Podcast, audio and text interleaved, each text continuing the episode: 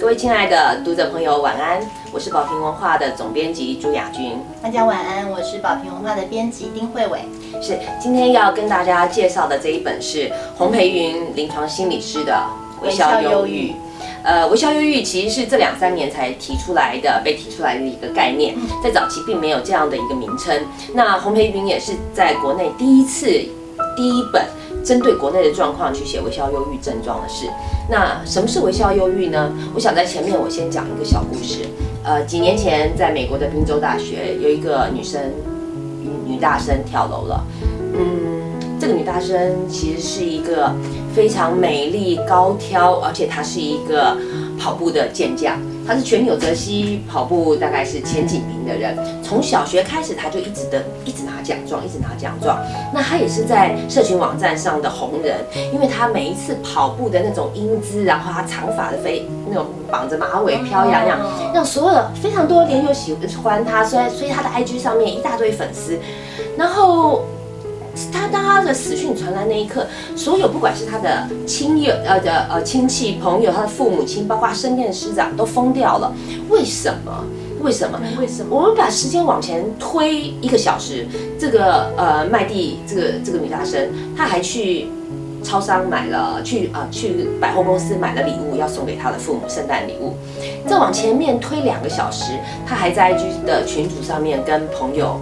跟朋友、跟同学聊天聊得非常开心，而时间再往前面，如果拉一个礼拜的话，他 IG 上面最后一张照片是什么呢？是他最后一次生前最后一次参加比赛，当他冲过终点的时候，母亲给了他一个大大的拥抱，然后当时那个摄影机刚好对着他，然后就说：“哎，麦蒂，笑一个。”所以他就跟母亲拥在一起，然后笑得非常开心。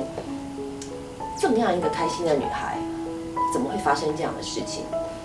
结果后来，这经过记者的抽丝剥茧，就去找了麦蒂的手札呀，其他的信件，发现事情不是这样。其实，如果那个时间再往前拉一个小时的话，麦蒂在跑的那个过程中，其实他已经非常痛苦了。他到最后每一次比赛都肩负着。压力跟所有亲友的期望，因为他必须要赢，是好像没有输的。他不再是小时候那个小麦地了。小学的时候，他可能在跑步的时候是为了快乐而跑，他现在不是了，他是背负着压力而跑。这么沉，就是这些东西压在身上，可是旁边人没有人知道。对，所有人看他都是快乐的麦地，开心的麦地，看到他的笑容。是，就是我觉得这个就是我们今天所要谈的微笑忧郁。呃，什么是微笑忧郁呢？微笑忧郁其实就是像刚刚麦蒂那样子。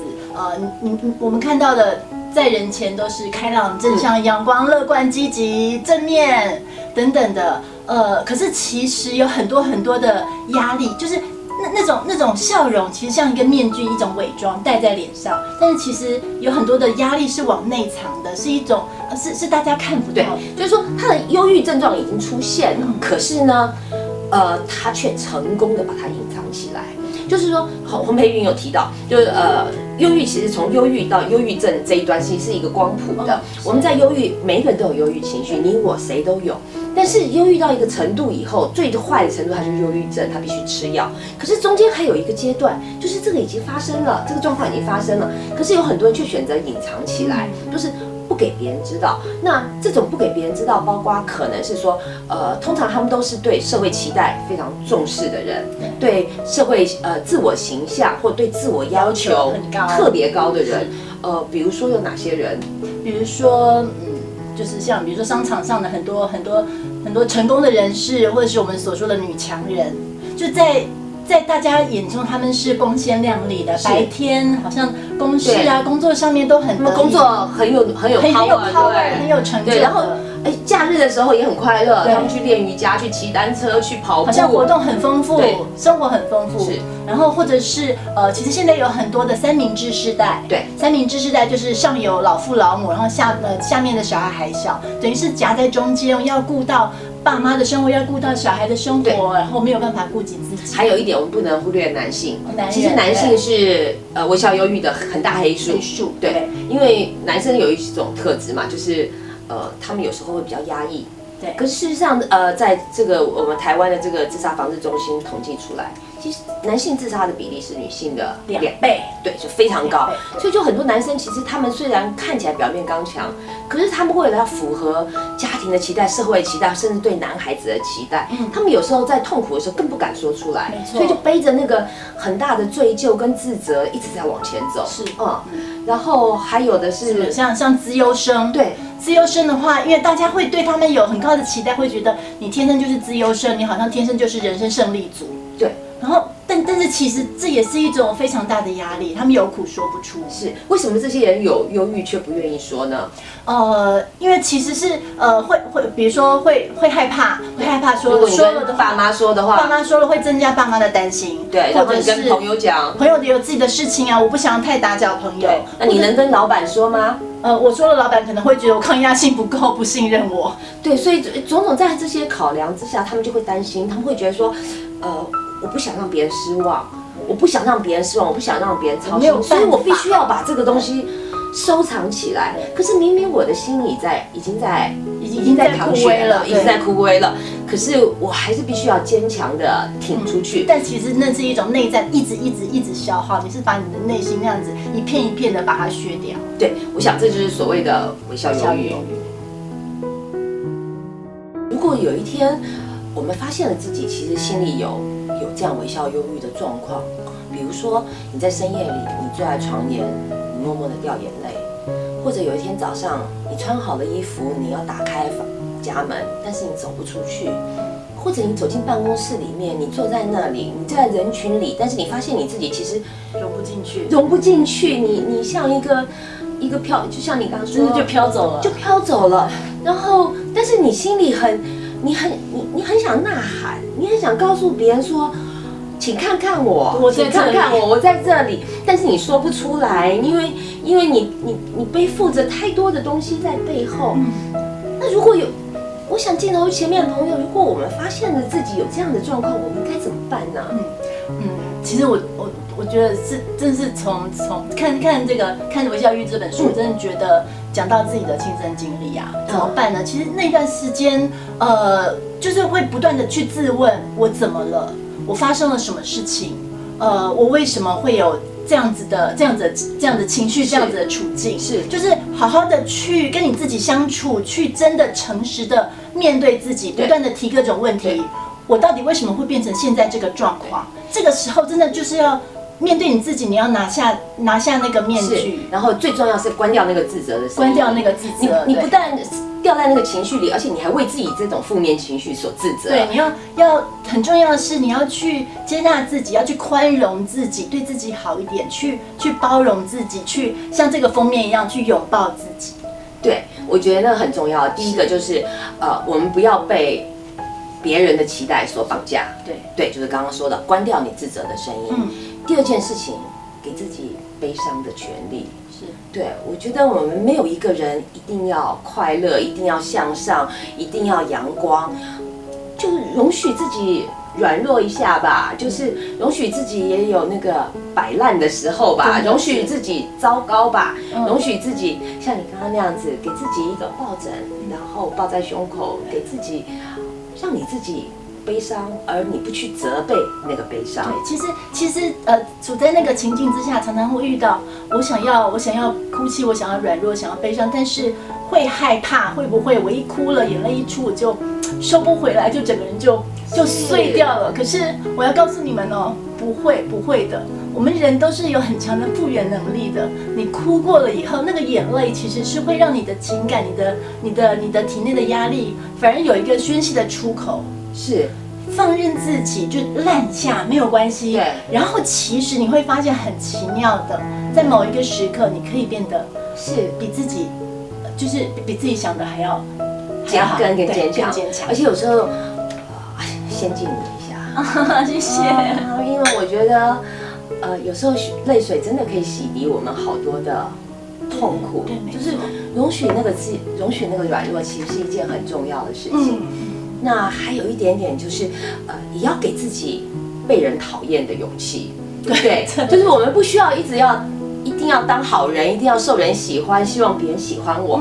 我们呃，后面运行上一本书讲的也是人际界限、人际剥削人际剥削，就是说你要在人际间去划下那个界限，你要你要什么事情可以忍，什么事情不能忍。就算你们全世界都讨厌我，是要喜欢我自己。偶尔一下让别人讨厌或破坏那个气氛，没有关系，你给自己那个被讨厌的勇气。嗯我觉得这个是第三个重要的事情。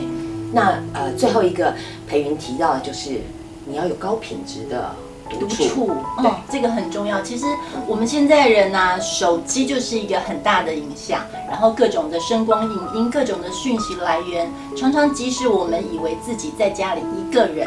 可是手机你网路开着，朋友讯息噔噔噔传过来，对就是打搅了那个宁静。是这这不并不是一个高品质的独处。呃，你给自己一个高品质的独处，即使是短短的五分钟、十分钟，把所有这些外界的干扰都去除，就留你自己在这个空间和自己在一起，这个才是一个高品质的独处，你才能够去去听见自己内心真的想对你说的话。而且其实我们每一个人都应该培养独处的能力。这个独处的能力，不管是阅读或者绘画，或者你听音乐，其实有了独处的能力，就像你说的，我们才能真正的去面对自己。那最后我想请问慧伟说，如果刚刚讲的是我们自己碰到这样忧郁的状况，那如果你观察到你的亲友好像有这样子压抑那个忧郁的状况，那该怎么办？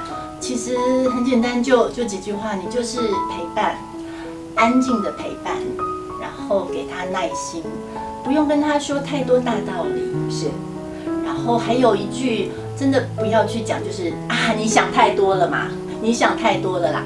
呃，即使即使我们有微笑忧郁的人想要求助，可是听到这句话，就整个的那个管道被封闭了，因为是我想太多，我讲什么都会被你都会被你那个打枪。对，那我就干脆什么都不要讲，你不理你不了解我，所以这时候就是陪伴，你是安静的陪伴，闭上你的嘴，听他怎么说。是我前一阵子听那个中岛美嘉有一首歌，就是“曾经我也想一了百了”，我觉得那个歌词写的太好了。就是他就写一个忧郁症的人，然后所有的旁边的人都告诉他说：“哎，加油啊，努力啊，然后没什么啊，这没什么。”但是呢，他说。我就是一个在三平大房间里面的堂吉诃德，我在站着自己的风车，我不是在为跟谁而战，我站着自己的风车。然后我记得那个影片里面，他在舞台上跺着脚，大声用力的用高跟鞋跺着脚，他一直喊出来说：“我知道啊，我知道啊，我知道啊！”就是你们要告诉我这些，我通通都知道。对，但是我我的痛苦也是那么的你是那么真实的，对。所以当我们面对这样子，如果你发现你的亲友有这样的忧郁，呃，除了刚刚慧伟讲的，我想做一个想一个小的事情做结，就是呃，大家都知道旧金山有一个金门大桥，金门大桥是全世界第一名的自杀圣地，嗯平均每一隔一天就有人从那边跳下去。呃，有一个幸存者，就是被后来被获救跳下去获救的人，那救上来以后，他呃情绪稍微平复一点，然后有媒体去采访他，他当时说了一句话，他说：“当我在桥上徘徊的时候，如果有一个人，只要有一个人走过来拍拍我的肩膀，轻轻的问我说怎么啦，我可能就不会跳下去了。”是，其实有时候好感动有时候就是那么一点点，你拍拍他，然后给他一个温暖的拥抱，然后也希望我们的读者有时候不要忘记也给自己一个温暖的拥抱。你是那个最棒的自己，无需更好，你已经够好。那今天非常谢谢大家，谢谢，祝各位晚安。